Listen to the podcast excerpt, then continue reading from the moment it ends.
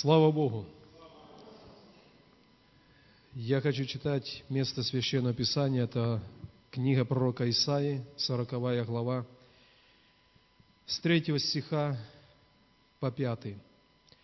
Давайте вместе прочитаем. «Глаз вопиющего в пустыне, приготовьте путь Господу. Промими сделайте в степи стези Богу нашему. Всякий дол да наполнится, и всякая гора и холм да понизятся, кривизны выпрямятся, и неровные пути сделаются гладкими. И явится слава Господня, и узрит всякая плоть спасение Божие, ибо уста Господни изрекли это. Можно начать читать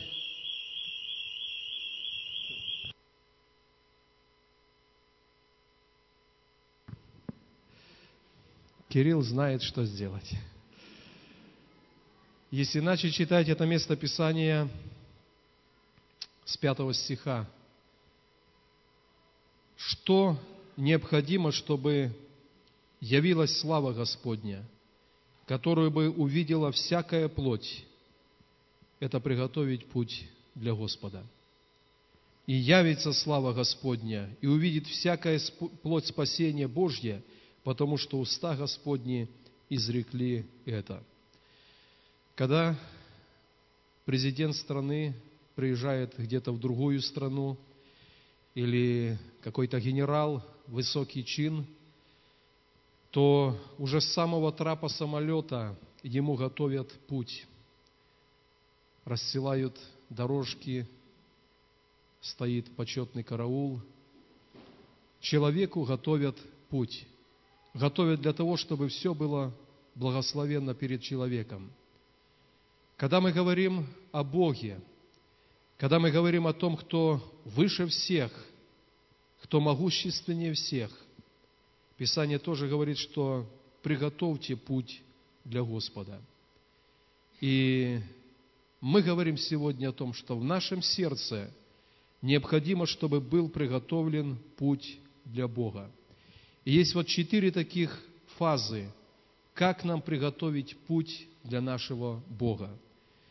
Первое, дол или долина должна наполниться, гора и холм должны понизиться, кривые пути выровняться, и неровные должны сделаться гладкими. И дальше, безусловно, явится слава Божья, явится спасение Божье. Я хочу прежде всего сказать, что значит перед Богом в сердце наполнить долину, которая образовалась.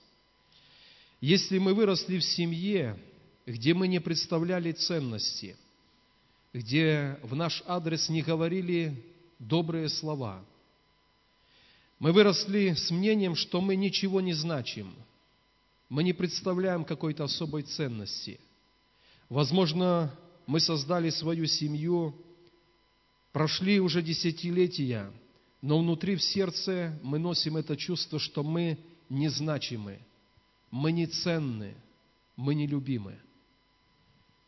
Вот эта заниженная самооценка – это место, где наша долина должна наполниться. Всякий дол да наполнится – в этой же главе пророка Исаии, 40 главе, в 27 стихе написано, «Как же ты говоришь, Иаков, высказываешь Израиль, путь мой сокрыт от Господа, и дело мое забыто у Бога моего. Разве ты не знаешь? Разве ты не слышал?» 43 глава начинается такими словами, «Ныне же так говорит Господь, сотворивший тебя, Иаков, устроивший тебя, Израиль. Не бойся, ибо я искупил тебя, назвал тебя по имени твоему, ты мой. Будешь ли переходить через воды, я с тобою, через реки ли, они не потопят тебя.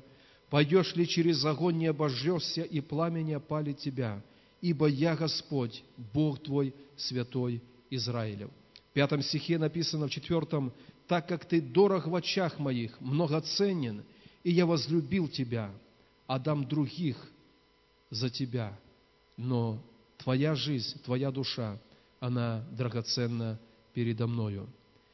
Когда мы приходим к Богу, когда мы получили рождение свыше, мы можем принять обетование Слова Божьего, которые говорят, что мы в очах Божьих, в очах нашего Небесного Отца являемся драгоценностью. И осознание Его любви к нам, Его заботы, Его милости, они должны наполнить эту долину в нашем сердце. Для того, чтобы Бог дальше двигался в нашей жизни, это долина неприятия, долина бесславия, она должна заполниться любовью и принятием Божьим. Равняйте стези для Господа, всякий дол да наполнится. Второе, на что обращает внимание Бог через пророка Исаию, горы и холмы да понизятся. Есть другая крайность, когда, может быть, от того, что опять-таки мы воспитывались в такой среде, может быть, система среди которой мы жили повлияла на наше сердце, и человек имеет гордость, самодовольство, себелюбие. Он считает себя выше других. Даже находясь в Доме Божьем, в Церкви Божьей, человек иногда считает, что общаться с кем-то – это не его уровень. Он не может на это снизойти. Такое состояние сердца, состояние горделивости, оно является препятствием для того, чтобы Бог двигался в славе в твоей жизни. И Писание говорит, всякий, всякая гора и холм да понизятся. Мы должны честно перед Богом сказать, Господь, в моем сердце были посеяны семена гордости, себелюбия, самодовольства, но это то, что мешает тебе проявиться в моей жизни. Я смираюсь под крепкую руку Твою. Писание говорит, Бог гордым противится, а смиренным Бог дает благодать. И наше принятие себя и удаление гордости, оно будет перед Богом, как это высланная дорожка, по которой Бог может двигаться в нашу жизнь в своей славе. Следующий момент, Писание говорит, кривизны выпрямятся.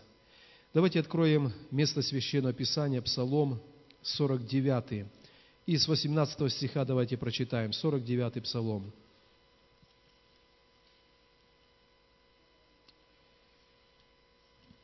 С 18 стиха. Господь, обращаясь через Асафа к народу своему, говорит так – когда видишь вора, сходишься с ним, и с прелюбодеями сообщаешься. Уста твои открываешь на злословие, и язык твой сплетает коварство. Сидишь и говоришь на брата твоего, на сына матери твоей клевещешь. Ты это делал, и я молчал. Ты подумал, что я такой же, как ты, и заблечу тебя, и представлю перед глаза твои грехи твои. Кривизны да выровняются. Очень важно, чтобы, когда мы следуем за Христом, нас, наш образ жизни, наши поступки, наши принимаемые решения в глазах Божьих, они были выровненными. Путь наших решений, путь наших действий в очах Божьих должен быть выровнен. Здесь написано воровство, написано, что иногда мы, я не знаю, ради чего, но общаемся с людьми, которые в очах Божьих являются развращенными, и в их сердце нет желания оставить эти пути. И написано, ты видишь вора и сходишься с ним, видишь прелюбодеев, но общаешься с ними, и открываешь уста свои на злословие, на коварство и на клевету. И Бог говорит, я это вижу. Пусть благословит Господь наши сердца, братья и сестры, чтобы долины наполнились, горы, холмы понизились, а кривые пути, они выровнялись перед Богом. И следующий момент, на что обращает Бог через пророка Исаию наше внимание, там написано «неровные пути». Я размышлял и думал, какая разница, кривизны или неровности.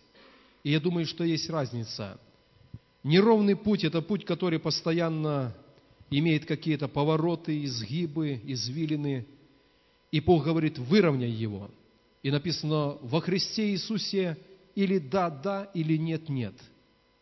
И Писание говорит, сделай пути ровными.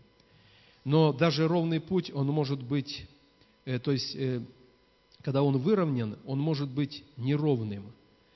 И я размышлял и думаю, что как раз таки наш характер в очах Божьих может быть как неровный путь.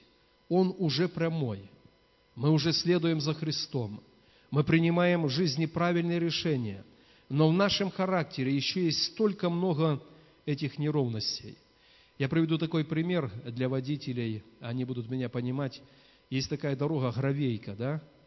То есть ее когда-то посыпали гравием, она когда-то была ровная, но от того, что часто по ней ездили машины, она вся стала как стиральная доска. Невозможно ехать. Она прямая, но она неровная. Я когда-то на Брещине ехал э, с Телехан в деревню Речки на вечернее служение. Буквально пять километров гравейки – и она такая неровная. Я когда приехал и говорю пастору, как вы ездите здесь? Он говорит, как ты ехал? Я говорю, я пытался километров 40 ехать. Говорит, не так. Или 20, или 100. Вся другая скорость не, не подходит. Машину всю растрасывает. И я подумал, что иногда наш характер перед Богом, это как эта неровная дорога. Она уже прямая. Но столько там этих еще мелких кочек. И, наверное, это наша реакция на происходящее, вспышка гнева, злобы, раздражения, какого-то непримирения. И Бог говорит, неровный путь пусть сделается гладким.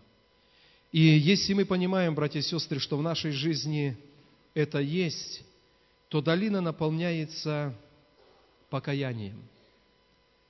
Гора и холм понижается покаянием – Кривизны выравниваются нашим покаянием, и неровный путь перед Богом, он тоже выравнивается нашим словом «Прости, Господь, измени меня». Писание говорит, святой человек пусть освящается еще. То есть это перемена нашего характера. Это все эти мелкие кочки, которые мешают славе Божьей войти в нашу жизнь. Писание говорит, неровные пути пусть сделаются гладкими, ровными. Пусть Бог благословит. Давайте поднимемся. Мы сейчас будем молиться перед Богом. Может, в нашей жизни мы усматриваем долину. Мы не принимали себя таким, как Бог принял нас. Мы скажем, Господь, я осознаю, что Ты любишь меня, и я ценен в Твоих очах. Если мы понимали, что у нас есть гордость, мы тоже скажем, Господь, прости, Ты был смиренным, и Ты призываешь меня также быть смиренным. Если мы понимаем, что в нашей жизни есть решения, которые пути наши делают кривыми в очах Бога, прости, Господь. Если мы понимаем, что есть еще много в нашем характере, мы тоже молимся, прости, Господь. Давайте вместе помолимся об этом перед Богом.